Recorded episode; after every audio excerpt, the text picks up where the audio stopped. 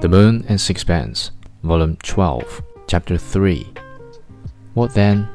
asked Strickland. I tried to curl my lip. Well, if you acknowledge that, there doesn't seem much more to be said. I don't think there is. I felt that I was not carrying out my embassy with any great skill. I was distinctly nettled. And in all, one can't leave a woman without a bob. Why not? How is she going to leave? I've supported her for 17 years. Why shouldn't she support herself for a change?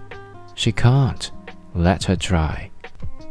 Of course, there were many things I might have answered to this.